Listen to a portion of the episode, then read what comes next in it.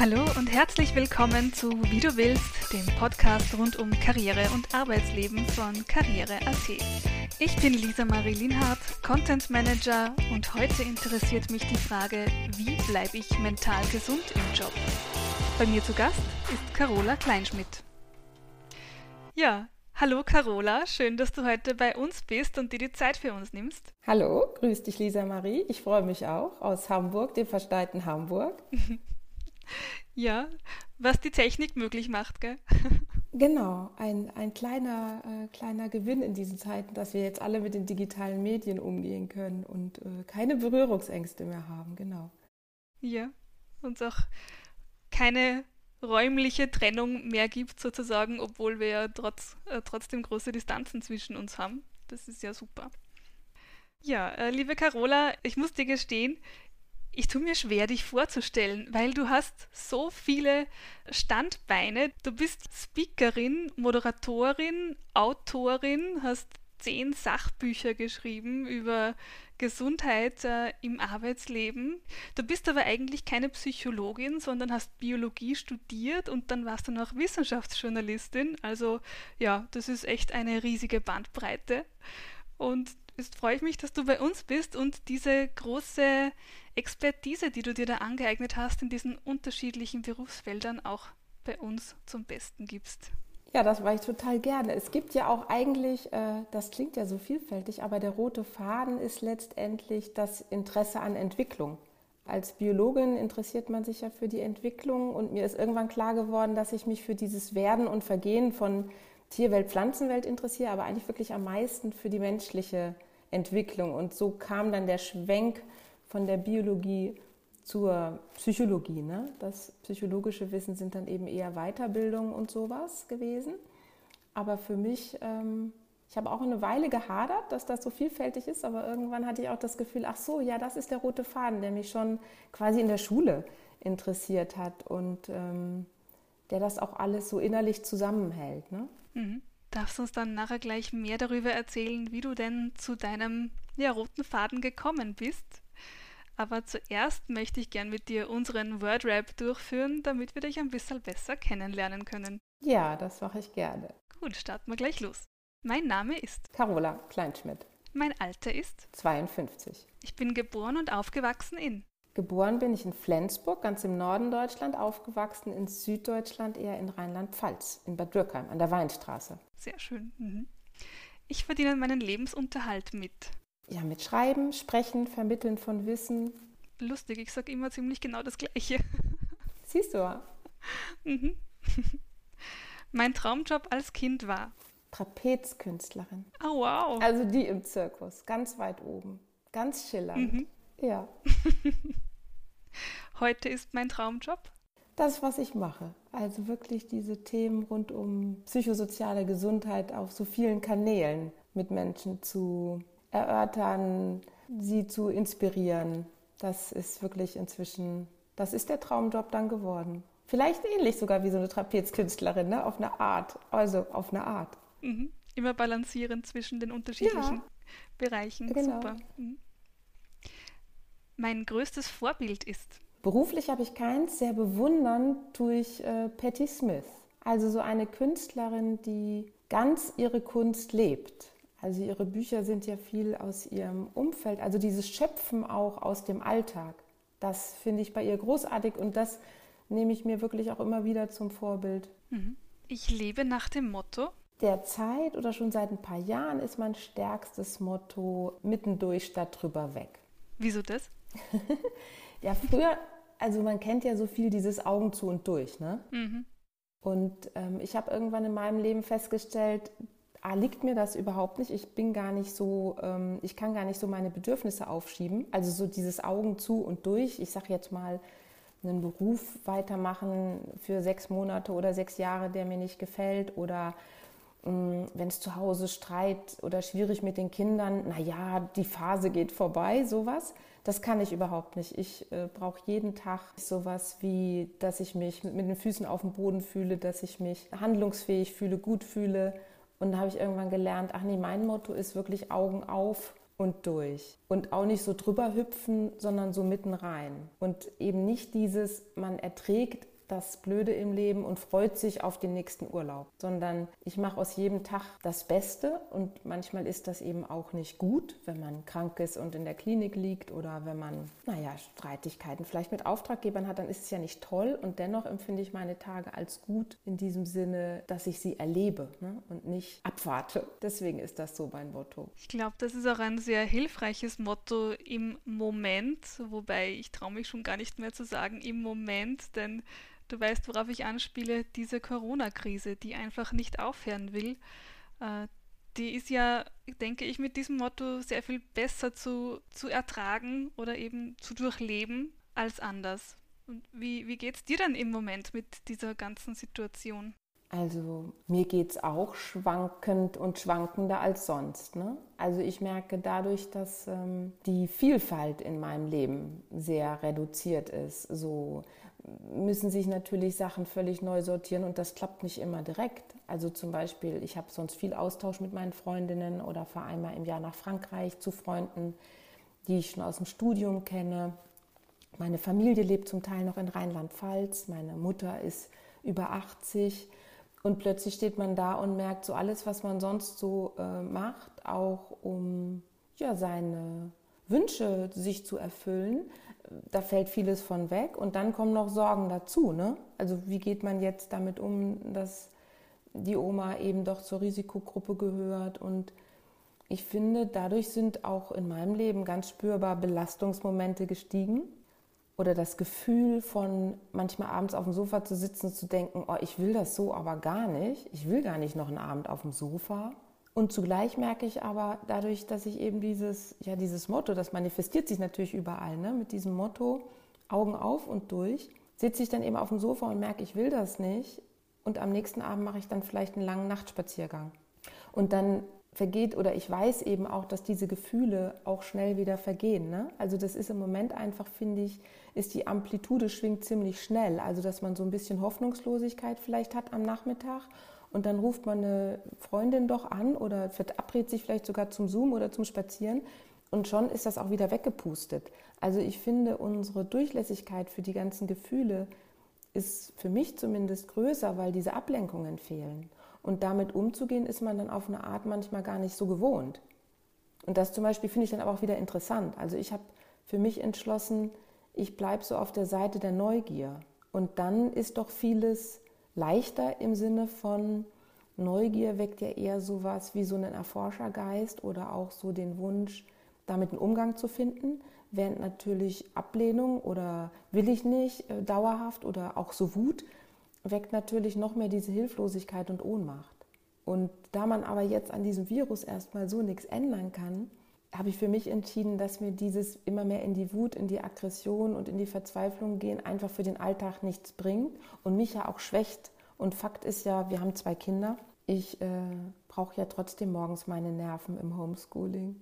Und das klappt nicht immer. Ne? Also wir haben durchaus festgestellt, dass bei uns die letzten Wochen echt auch öfter laut wurde als sonst. Wo ich dann auch gemerkt habe, ah ja, der Pegel von Belastung oder von Genervtheit ist höher und man muss sehr genau gucken, was ist da jetzt der Auslöser und wie geht man damit konstruktiv um. Also insofern, das beeinflusst natürlich so wie bei, denke ich, ganz vielen Menschen ne? mein Leben. Es hat natürlich auch gute Seiten, sagen ja auch viele. Also diese Ruhe oder wie viele Leute haben da ihr Haus renoviert, das haben wir jetzt nicht gemacht, aber diese gewisse Ereignislosigkeit ist ja auch in unserer Gesellschaft, die so schnell getaktet ist, manchmal ganz schön höre ich zumindest oft. Ich hatte das jetzt vorher auch schon nicht so. Also ich habe mir mein Leben schon lange nicht mehr so zugeballert. Insofern fehlen mir wirklich die Sachen, die jetzt weggefallen sind, fehlen mir dann auch. Mhm. Trotzdem bleibst du auf der Seite der Neugier, hast gesagt, da spricht jetzt ganz die Biologin aus dir. Ja, also klar. Ich habe ja vorhin schon gesagt, du hast Biologie studiert und hast dann auch als Wissenschaftsjournalistin gearbeitet und bist dann darauf gekommen, Bücher zu schreiben über mentale Gesundheit im Arbeitsleben, über Burnout. Das ist so ein ganz ein, äh, großes Steckenpferd von dir. Wie kommst du denn oder wie bist du auf das gekommen, über diese Themen zu schreiben als eigentlich fachfremde Person? Mhm. Also als ich mit dem Biologiestudium aufgehört habe, habe ich schon die ganze Zeit neben dem Studium immer wissenschaftsjournalistisch gearbeitet. Das waren immer so zwei Stränge. Das war letztlich eine Entscheidung einfach, dass ich dann Biologie und nicht Germanistik studiert habe. Ne? Mich hat beides interessiert und ich dachte aber, wenn ich direkt so Germanistik, Journalistik mache, dann worüber schreibe ich denn dann? Da habe ich ja von gar nichts Ahnung, dachte ich. Also ich war 18, das ist naiv, ne? Germanisten haben natürlich von vielen Sachen Ahnung. Ja, also ich habe Germanistik studiert, muss ich gleich mal einhaken. Ne? Siehst du? Siehst du? Du ja. bewegst dich im, im Bereich Karriere äh, und äh, Business und so. Also natürlich hat man von vielen Sachen Ahnung. Aber ihr versteht den Gedankengang natürlich. Ja? Man ist ja irgendwie, man, man, man kann sehr viel, aber man hat keinen speziellen Fokus. Hm? Ja, vielleicht. Also meine Eltern sind Mediziner, also extrem fokussiert. Und äh, vielleicht war das so innerlich auch nicht möglich, sich so weit davon weg zu entfernen und gleich Germanistik oder vielleicht sogar Psychologie zu studieren. So. Und Biologie war okay. Ich bin total gern draußen. Ich liebe die Natur. Das ähm, hat mich immer inspiriert. Ich habe dann eben viel Wald- und Wiesenökologie und solche Sachen gemacht und daneben wissenschaftlich geschrieben oder eben populärwissenschaftlich. Und nach dem Studium war dann aber klar, ich werde in kein Labor gehen, auf gar keinen Fall. Und äh, der naturwissenschaftliche Journalismus hat mich dann letztendlich ganz schnell zu diesem Thema Wellness, gesund leben, gesund reisen, Gesundheitsreisen, Wellnessreisen und äh, zu diesem übergeordneten Thema Gesundheit gebracht. Das war dann auch so ein bisschen als Journalistin, geht man auch dahin, was man kann und wo es Möglichkeiten gibt. Und diese Kante Gesundheitsjournalismus war eben dann genau die Schnittmenge, wo man Leute brauchte, die auch ein bisschen verstehen, was eigentlich erzählt wird, wenn da jemand von Stress spricht oder von Gesundheit. Und ähm, so hat das angefangen. Und am meisten fasziniert oder interessiert hat mich wirklich diese psychosoziale Gesundheit. Also dieses medizinische, rein medizinische, was ja vielleicht sogar näher an der Biologie wäre. Es hat mich nicht so interessiert, einfach auch, weil ich mich selbst am meisten für die Frage interessiere, wie gelingt denn ein, was ist denn ein gutes Leben oder wie gelingt denn Zufriedenheit in unserer modernen Welt? Immer heißt es so, man hat so alle Möglichkeiten, aber dann steigen die Zahlen von Burnout. Das ist ja irgendwie komisch. Also, und äh, zu der Zeit, 2000, als ich mich dann selbstständig gemacht habe, gab es auch so erste Studien, die dieses Thema Stress so weit nach vorne geholt haben. Und dann gab es aber eigentlich noch gar keine so älteren und äh, renommierteren Redakteure, die sich damit beschäftigt haben. Und das war dann ein Feld, wo ich mich sehr gut gefühlt habe, mich total interessiert habe und eben auch Möglichkeiten waren. Ne? Also dieses erste Buch Bevor der Job krank macht, habe ich ja dann mit einem Psychiater zusammengeschrieben. Das war einfach, weil ich schon relativ viel zum Thema geschrieben hatte und er dann fragte, wollen wir nicht ein Buch dazu machen. Und das war dann ja auch wirklich sehr erfolgreich für so ein Sachbuch. Und viele Personale haben das gelesen, weil die sich eben auch gefragt haben, was ist denn das? Die Leute werden hier krank vom Stress. Das kannte man vorher gar nicht. Das war einfach nie Thema. Und ich habe dann ganz viele Vorträge gemacht und mich dann eben so immer weitergebildet. Ne? Erst im Vortragsthema, dann im Thema Training dann eben Kommunikationspsychologie, um überhaupt mit Gruppen zu arbeiten, aber auch um Texte zu schreiben, die Menschen abholen in ihren Fragen.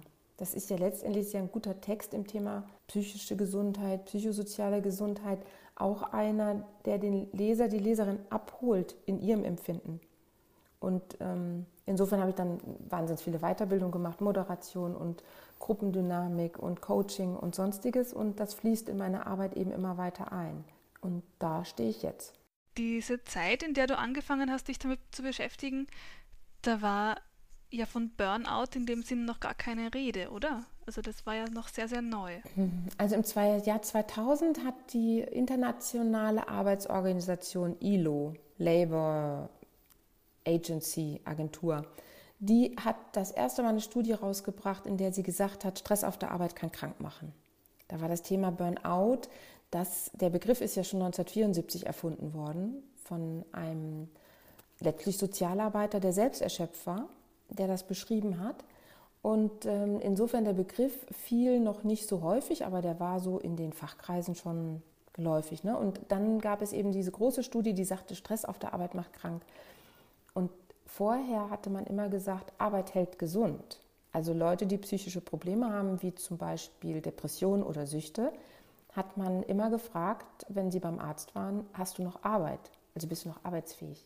Und wenn die gesagt haben ja, dann waren schon mal die Chancen auf Heilung besser aus Sicht des Psychiaters oder des Arztes, ne? weil es als stabilisierend galt.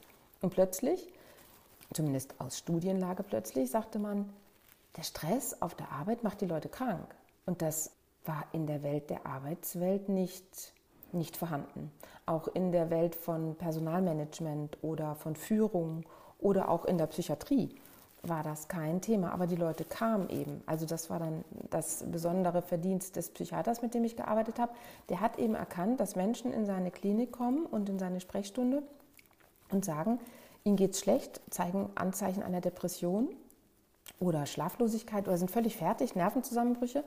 Und wenn man sie dann befragt, kommt raus, dass irgendwie das mit der Arbeit schwierig ist oder schwierig war. Manchmal ist es auch gerade vorbei und dann brechen die Menschen zusammen. Ne? Und äh, seit 2000 ist dieses Thema eigentlich immer prominenter geworden, kann man sagen. Und nicht nur in Deutschland, also auch in Schweden oder bei den Franzosen, wo man ja immer sagt, die sind so lässig, oder bei den Schweizern, wo man sagt, die sind ja so langsam, oder bei den Norwegern, wo man sagt, die verdienen doch alle so gut. Also überall kann man das beobachten, dass dieses Thema Stress in der Arbeit für die Leute eine größere Rolle spielt und offensichtlich auch Auswirkungen hat auf die Gesundheit. Wenn du diese Entwicklung jetzt als äh, Biologin betrachtest, gibt es da Prozesse, die dir aufgefallen sind? Also was, was läuft denn da ab, dass dieser Stress in der Arbeit plötzlich so krankmachend ist und sich so negativ auf die Gesundheit auswirkt? Mhm. Das ist, denke ich, sogar ein Grund, warum ich dann so viel in Firmen und so auch als Referentin eingeladen war. Ne? Dass nämlich das Psychologische macht den Leuten ja auch manchmal Angst. Und äh, du hast völlig recht mit dieser Frage, dass dahinter ein ganz recht simpler biologischer Mechanismus steckt. Also, wenn man das ganz kurz zusammenfassen möchte, dann ist es ja so, Stress ist erstmal lebenswichtig.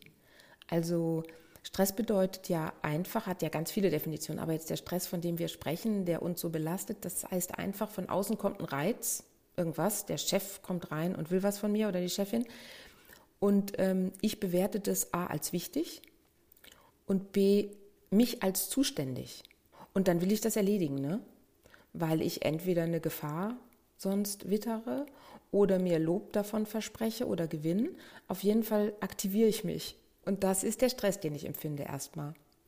Und das ist etwas, was wir seit Urzeiten der Mensch kann. Sobald eine Reaktion, ein Reiz von außen kommt, kann er den einordnen. Interessiert er mich? Ist der gefährlich für mich? Ist der anregend? Ist der egal? Und dann darauf reagieren. Das heißt, in dem Moment, wo wir sagen, das ist mir wichtig oder ich finde es gefährlich, aktiviere ich meine Systeme. Das ist ein biologischer Mechanismus. Ne? Wir nehmen das wahr, wir bewerten das und dann geht es los. Adrenalin und Cortisol werden ausgeschüttet als Stresshormone, das Herz schlägt schneller, der Muskelturnus steigt, das Gehirn fokussiert sich auf das Problem, um das es geht, unsere Konzentration steigt an und ähm, ja, wir machen das. Ne? Das, was wir jetzt häufig als Stress bezeichnen, der uns belastet, ist letztendlich, wenn diese Aktivierung nicht aufhört weil man nämlich das Ende quasi dieser Aktivierungsphase am liebsten mit einem Erfolg nicht erreicht. Also die gesunde Stressreaktion biologisch ist, du strengst dich an, dann erreichst du dein Ziel und dann entspannst du dich. Und entweder genießt du dann, was du erreicht hast, oder du lässt halt locker und äh, legst dich quasi übertragen in die Hängematte und oder erzählst deinen Freunden von dem Erfolg. So ist das gedacht. Und in der Zeit schöpft man dann wieder Kraft für die nächste Herausforderung. Und das, was die Menschen heute erleben, ist eben, dass sie quasi auf dieser höchsten Stufe, dieser Amplitude, also auf dem Berg oben, hängen bleiben. Weil sofort der nächste Stress kommt und die Kurven sich überlagern, weil wir es mit Stressoren zu tun haben, die wir als wichtig und als gefährlich empfinden, so wie jetzt Corona zum Beispiel, aber nichts tun können, gefühlt ich kann das Virus nicht abschaffen und wenn ich äh, sozusagen nicht runterkomme von meinem Stress, solange das da ist, dann bin ich natürlich dauergestresst im Moment. Ne? Und im Job passiert es eben auch. Wenn ich ständig Angst habe, dass ich den Job verliere, wenn ich irgendwas nicht perfekt mache oder wenn ich Angst habe, dass ähm, ich schlecht dastehe, wenn ich einen Fehler mache, dann bekomme ich natürlich diesen Dauerstress, nennt man das dann dauerhaften Stress und das ist letztlich das, was krank macht. Also die Stressreaktion an sich, wenn die im gesunden Maße abläuft, dann ist das vitalisierend und auch völlig natürlich, völlig normal. Und es gibt dann Unterschiede zwischen den Menschen. Also manche sind belastbarer, andere weniger belastbar. Aber generell kann der Mensch mit Stresssituationen umgehen. Ne? Jetzt hast du gerade Stressoren angesprochen. Welche sind denn deiner Ansicht nach die größten Gefahren für die mentale Gesundheit im Arbeitsleben? Was sind denn da die größten Stressfaktoren? Da gibt es ja immer wieder Umfragen zu. Ne? Jetzt auch wieder neue, die den digitalen Stress mit reinbeziehen. Also was man im Moment sagen kann, ist ganz bestimmt dieses ständige sich unterbrechen oder unterbrochen werden. Riesiger Stressfaktor, weil man eben, wenn man unterbrochen wird, relativ lange braucht, um wieder reinzukommen in sein Thema. Und dadurch dauert dann eine Sache, die eigentlich 30 Minuten konzentriertes Arbeiten dauert, halt anderthalb Stunden. Das heißt, man hat immer das Gefühl, man hat nichts geschafft. Und das ist halt stressig, weil man geht ja zur Arbeit mit dem Ziel, ne? es ist einem wichtig, da gute Arbeit zu leisten, so sind wir erzogen. Und dann schafft man das gar nicht. Dann hat man dann den ganzen Tag verbracht und hat hinterher das Gefühl, ich habe gar nichts geschafft. Also bin ich gestresst, weil ich habe ja mein Ziel überhaupt nicht erreicht und entspanne mich abends auch deswegen nicht. Ne? Das mit den Unterbrechungen, das ist perfide. Viele Menschen klagen auch über diese ständigen Meetings, die letztlich nichts anderes sind, also auch so Unterbrechungen von dem, was ich als meine eigene eigentliche Arbeit bezeichne. Das ist so strukturell. Ne? Das Zweite ist immer wieder und seit vielen Jahren dieses Gefühl, nicht wertgeschätzt, nicht gesehen zu sein. Also das hat viele Ebenen sei es die Wertschätzung durch die Führungskraft, sei es aber auch Unterstützung im Unternehmen, sei es Unterstützung durch Kollegen. Dieses Themenfeld, das macht Menschen richtig zu schaffen. Wir wollen gesehen werden, das eins der psychologischen Grundbedürfnisse, sich verbunden zu fühlen, sich auch kompetent zu fühlen. Und das ist in vielen Arbeiten nicht möglich und wird durch das Homeoffice, das hast du bestimmt in den anderen äh, Podcast-Folgen auch am Wickel gehabt als Thema, das wird natürlich durch Homeoffice auch nicht unbedingt leichter. Ja, ganz genau. In der letzten Folge ging es da ganz stark darum, wie Homeoffice auch die Burnout-Gefahr fördert. Durch die Entgrenzung von Arbeit und Freizeit zum Beispiel. Oder eben, wie du gesagt hast, durch die, die diese ständigen Meetings, die wir jetzt haben, diese Videokonferenzen und den digitalen Stress. Ja, auch da äh, ein, ein Tipp vielleicht für unsere Podcast-Hörer, die auch gern mal was lesen möchten. Da gibt es bei unserem Blog auch zwei Artikel zu einem aktuellen Buch, das sich mit digitalem Stress befasst. Ich werde dann die Links in die Show Notes reinposten. Äh, sehr, sehr aktuelles Thema, sehr, sehr spannend äh, und übrigens auch ein Thema, das man sehr einfach umgehen könnte. Ja, wieder zurück zu unserem Thema. Wir wollen ja heute nicht ausschließlich über digitalen Stress sprechen, sondern über Gefahren für die mentale Gesundheit am Arbeitsplatz. Hast du in deiner bisherigen Erfahrung mit diesem Thema einen, wie soll man sagen, einen Zeitpunkt erkannt oder diesen einen Moment, wo der Stress dann zu viel wird und sich dann ein Burnout entwickelt? Gibt es sowas? Gibt nicht den einen Punkt. Also man weiß äh, tatsächlich von Untersuchungen mit IT-Lern, die ja häufig in so Projekten arbeiten, dass so nach zwei Wochen Dauerstress fängt das System an zu kippen. Also das ist recht gut untersucht, dass eben vor allen Dingen zum Beispiel untersucht ist das Stresshormon Cortisol. Das wird morgens am stärksten ausgeschüttet, damit wir überhaupt aus dem Bett rauskommen. Und äh, sinkt dann eigentlich über Tag tendenziell ab. Stresssituationen triggern das jetzt eher, dass das wieder ausgeschüttet wird, damit wir eben aktiviert sind. Und man weiß, nachts sinkt das wirklich ziemlich auf Null und lässt uns schlafen. Und man weiß bei Leuten, die zum Beispiel Projektarbeit machen und wenn die so zwei Wochen am Stück gestresst sind, verliert dieses System seine Elastizität. Das heißt, nachts sinkt das Cortisol nicht mehr ganz auf weg, auf Null und die schlafen schlecht. Das heißt aber, die größte Regenerationszeit ist gestört. Das heißt, man wacht am nächsten Tag nicht so wach auf, ist nicht so fit und äh, schafft seine Arbeit nicht mehr so gut. Und dann fängt der Kreislauf so an. Also im Prinzip kann man sagen, wenn man jetzt wirklich so die allerersten Anfänge dieses ähm, Systems kennen möchte, dann immer, wenn man anfängt, Nackenverspannungen, Schlafprobleme, man denkt morgens um vier schon an Job und so, das kann man ganz gut bei sich beobachten. Die meisten Leute verdrängen, dass das vielleicht mit der Arbeit zu tun hat oder sagen dann, da muss ich jetzt aber durch. Und das ist ein bisschen eine Falle, weil unser Stresssystem sagt uns natürlich, da musst du durch, weil das wittert ja die Gefahr. Jetzt geht es ja aber nicht um Leben und Tod. Und deswegen muss man echt lernen, in solchen Situationen, dass der Kopf sagt, nee, ich bin nicht in Lebensgefahr, sondern der moderne Mensch lebt besser, wenn er es schafft, eine ganz gute Energiebalance hinzukriegen. Also gehe ich am nächsten Tag hin und mache gerade wenn es so stressig erscheint, Mittagspause und kleine Pausen und geh vielleicht gerade an dem Tag eine halbe Stunde früher und geh noch joggen, um diese Stresshormone quasi zu verstoffwechseln. Bewegung hilft da eben sehr.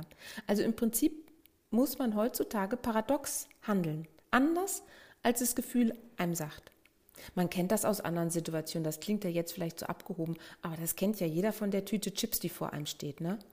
Das Gefühl sagt dir, ess mich. Aber du sagst, nein, ich weiß, dass mein Gieper mich dazu verführt, aber meine Gesundheit ist mir wichtiger. Deswegen kaufe ich gar keine Chips oder stelle mir nur eine kleine Schale hin und so. Also da beim Essverhalten kennen wir das total, dass manchmal unsere Gelüste oder unser Trieb nicht in die günstige Richtung führen. Und beim Stress ist das wirklich ähnlich. Das Stresssystem ist getriggert und sagt uns immer weiter, immer weiter, mach immer weiter. Und wir müssen lernen, diese Anzeichen zu erkennen und dann eben gegenzusteuern, weil wenn man das nicht tut, kann es eben passieren, dass man immer tiefer in solche Stressspiralen reinrutscht und dann ist es einfach auch immer schwieriger, alleine da rauszukommen. Ne? Was wir jetzt noch nicht angesprochen haben, ist natürlich, dass es diese Stressoren von außen, ne, diese Arbeitssituation, auch manchmal ja diese fast gewollte Wettbewerbssituation im Job, sodass immer so ein hoher Stresspegel bleibt und so gibt. Das ist das eine. Aber es gibt natürlich in uns auch diese Kräfte, die alles richtig machen wollen, die keine Fehler machen wollen, die nicht als erster nach Hause gehen wollen, die also es gibt auch ganz viel in uns anerzogen natürlich in einer Gesellschaft, die sich Leistungsgesellschaft nennt, Motive, die praktisch wie so ein Puzzleteil in diese Arbeitswelt reinpassen. Ne? Also wir wären gar nicht so verführbar ist vielleicht nicht das richtige Wort, aber wir wären gar nicht so manipulierbar durch diese Wettbewerbe im Job, wenn wir nicht selber diese, diese innere Stimme hätten, die sagt, ja, im Job was reißen ist aber auch wirklich besser als gut Pause machen können. Ne? Oder ein tolles Hobby haben oder ein tolles Verhältnis zu seinen Kindern oder zu seiner Partnerin. Dieses im Job performen schlägt ja fast alles. Und das macht uns natürlich da auch so verführbar auf eine Art. Wir sind ja sehr leistungsgetrieben ja, und genau. wollen ja immer, immer was vorzeigen können auch, habe genau. ich das Gefühl. Mhm. Und das ist natürlich wirklich leicht, wie soll ich sagen, leicht ausnutzbar, ne? Auf eine Art. Also weil Unternehmen doch oftmals, gar nicht jetzt vielleicht manche aktiv ausnutzend, aber bei vielen ist es ja auch einfach so eine Art Lässigkeit. Kaum Führungskräfte sind ausgebildet in wirklich den Grundbasissachen psychosozialer Gesundheit oder Umgang mit Stress oder Stressreduktion im Team. Also das ist dann ja gar kein böser Wille. Die können es wirklich manchmal nicht besser, aber es ist natürlich ein Witz, dass jede Führungskraft im agilen Arbeiten, was weiß ich, plötzlich Fortbildung hat, aber gesundes Führen oder gesundheitsförderliche Führung immer noch kaum praktiziert wird. Vielleicht können wir heute ein bisschen etwas zur Aufklärung beitragen. Du hast jetzt schon angesprochen, dass Nackenverspannungen, Schlafstörungen und dieses Nicht-Abschalten können, dass so erste kleine Hinweise darauf sind, dass es zu einer Überlastung kommen könnte. Das sind jetzt natürlich Anzeichen, die Führungskräfte, wo wir schon beim Thema sind, nicht erkennen. Ja? Die, die sehen ja die nicht, ob ich gut oder schlecht geschlafen habe.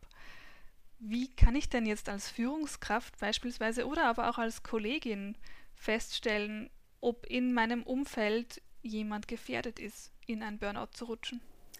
Also eine Führungskraft kann zum Beispiel ganz einfach in den Mitarbeitergesprächen aufnehmen die Frage, wie, also wie geht's dir?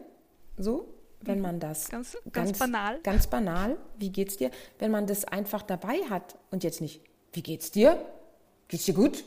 Sondern wirklich diese Frage dabei laufen hat, genauso wie sachliche, fachliche Fragen, dann wird man natürlich hören, dann werden die Leute auch offener sein und sagen, oh, meine Frau trennt sich von mir oder oh, das Kind in der Pubertät oder wie auch immer. Und man wird schon hören, ah, in dessen Leben ist gerade viel los. Und dann kann man ja natürlich sagen, du, das hört sich ganz schön stressig an. Sag Bescheid, wenn du irgendwie Rückendeckung brauchst oder so, ne? Oder auch in Bezug auf Projekte. Wie läuft's? Und zwar nicht so dieses, na, läuft's, sondern das ist halt, gesundheitsbewusste Führung hat immer auch mit Empathie zu tun. Also überhaupt sich in die Schuhe des anderen, wie man so schön sagt, reinzuversetzen, was ja schwer klingt, aber ja nicht schwer ist. Also ich mache oft mit Führungskräften zum Beispiel so eine Übung, welche Führungskraft ist Ihnen noch als besonders hilfreich im Gedächtnis? Und was hat die ausgezeichnet? Und dann wissen natürlich auch Führungskräfte, oh, das war einer, der hat an einen geglaubt und einen frei laufen lassen, aber war immer als so eine Leitplanke da. Wenn was schief lief, konnte man sich an den wenden. Ne? Oder der war ehrlich und integer. Also die wissen ganz genau und eigentlich müssten sie das nur auf sich selbst übersetzen und dann ähm, wäre schon vieles besser. Also Führungskräfte können dieses Thema psychosoziale Gesundheit wirklich in ganz banalen Alltagsfragen mit reinnehmen und auch immer fragen, was kann ich tun, damit du deine Arbeit gut machen kannst. Das ist der Job der Führungskraft. Bloß manchmal sind Führungskräfte so, dass sie denken, dann redet man dem anderen schon rein. Das kommt aber mehr auf den Ton an, also die Haltung dahinter. Und manchmal sind sie aber auch so gepolt, dass sie natürlich denken, ja, ja, dann lädt der hier seine Arbeit bei mir ab, ne? Also da muss man natürlich selber innerlich gut gekramt sein und genau wissen, was ist denn das, was ich von meinem Mitarbeiter erwarte oder meiner Mitarbeiterin und was ist denn das, was ich als Leitplanke Rückendeckung oder Support geben kann. Das heißt, man muss auch transparent führen irgendwie. Und das hilft viel. Firmen, die das machen, Führungskräfte, die das machen, haben bedeutend bessere Gesundheitsdaten und auch Mitarbeiter, wo dann eben das Thema Stress vielleicht ein Thema ist wie andere Themen auch. Wie ist das Budget? Wie ist der Stresspegel hier? Also Letztlich ist es ja kein Problem, diese Sachen anzusprechen, wenn man davon ausgeht, dass Stress immer bedeutet, ich will eine Aufgabe erledigen, aber ich habe Sorge, ob ich das schaffen kann mit den Ressourcen, die ich habe. Also bricht ein Mitarbeiter weg, weil er zum Beispiel erkrankt, muss die Führungskraft natürlich fragen, was kann ich tun, damit ihr eure Arbeit dennoch gut machen könnt? Oder was machen wir jetzt, reduzieren wir, was nehmen wir weg oder wie kürzen wir was ab? Und Kollegen, Kollegen können es eigentlich ganz gut erkennen, wenn die Leute sich sehr verändern. Also unter diesen Stressanzeichen, wenn jemand ganz schlecht schläft oder plötzlich ständig Migräne hat und solche Sachen, oder so sage ich mal emotionale Durchbrüche hat, wie Heulkrampf oder Wutausbruch und davor ein total ausgeglichener, verträglicher Mensch war, dann sind das häufig Anzeichen von Stress. Vielleicht ja nicht nur durch die Arbeit, vielleicht ist ja auch im Privaten was, aber der Stresspegel allgemein ist vielleicht zu hoch. Und diese Veränderung, das ist auch ein guter Hinweis. Also praktisch, es gibt ja Leute, die sind immer ein bisschen impulsiv, da ist natürlich dann kein Hinweis, dann ist vielleicht bei denen eher, wenn sie gar nichts mehr sagen. Aber ähm, diese Veränderung, dass man denkt, die ist irgendwie komisch. Ja, irgendwie anders als sonst. Führungskräfte merken es auch manchmal, wenn die Leute so kontrollierend werden. Also wenn man sehr gestresst ist, macht man meistens mehr vom selben. Also Leute, die perfektionistisch veranlagt werden, werden noch perfektionistischer. Leute, die so Verantwortung gerne übernehmen, übernehmen noch mehr Verantwortung. Andere, die ähm, helfen, da gibt es ja so verschiedene Trigger. Ne? Helfen ist auch so einer, Verantwortung ist einer, Perfektionismus. Die fangen dann an, überall Nähe zu suchen und helfen zu wollen. Also es ist auch so ein paradoxes Ding, aber das kennt man von sich selbst. Mhm. Warum reagiert man so? Das finde ich sehr spannend. Das sind so psychologische Teufelskreise. Warum reagiert man so? Also die Erklärung, die Psychologen haben, ist, dass diese Muster, wie zum Beispiel etwas gut machen wollen, keine Fehler machen wollen oder Verantwortung übernehmen, sehr aus der Kindheit kommen. Das heißt, man hat schon als kleines Kind erfahren, dass man mit Belastungen, zum Beispiel die Mama hat schlechte Laune oder der Papa, äh, gut zurechtkommt, wenn man dann alles richtig macht. Dann sind die lieber zu einem oder versorgen einen besser, als wenn man jetzt auch noch was falsch macht. Oder dass man eben Verantwortung für seine Sachen ganz besonders toll übernimmt. Dann sind Mama und Papa glücklich. So. Das heißt, das ist so tief drin in einem, dass diese Situation als Kind bist du gestresst und das ist der Ausweg. Das überträgst du auf eine Metaebene quasi. Sprich, immer wenn du gestresst bist, wirst du perfektionistischer. Also dieses Muster wird quasi aktiviert. Das macht nicht wirklich Sinn. Aber es ist eben ein so in Fleisch und Blut liegendes Muster. Also ich kann das jetzt zum Beispiel von mir. Ich bin eher jemand, der zum Beispiel, wie ich über mich herausgefunden habe, jemand ist, der gerne schnell, schnell reagiert. Das heißt, wenn ich im Stress bin, dann kriege ich es nicht mehr hin, meine eigentlich guten Gewohnheiten, nämlich nicht immer sofort ans Telefon zu gehen, nicht zu machen, sondern ich springe dann an jedes Telefon, was anruft, weil irgendwie habe ich das Gefühl, dass das lindert meinen Stress. Tut es natürlich nicht auf eine Art, weil äh, oft ist ja beim Telefonat dann auch eine Aufgabe dahinter oder irgendwas. Oder ich werde halt unterbrochen. Aber ich, ähm, ich, ich fange dann an, noch schneller alles zu machen. Und das zum Beispiel, seitdem ich das weiß und erkenne, zwinge ich mich dann dazu, erstmal aufzustehen und einen Tee trinken zu gehen und mal drüber nachzudenken, was stresst mich denn jetzt so?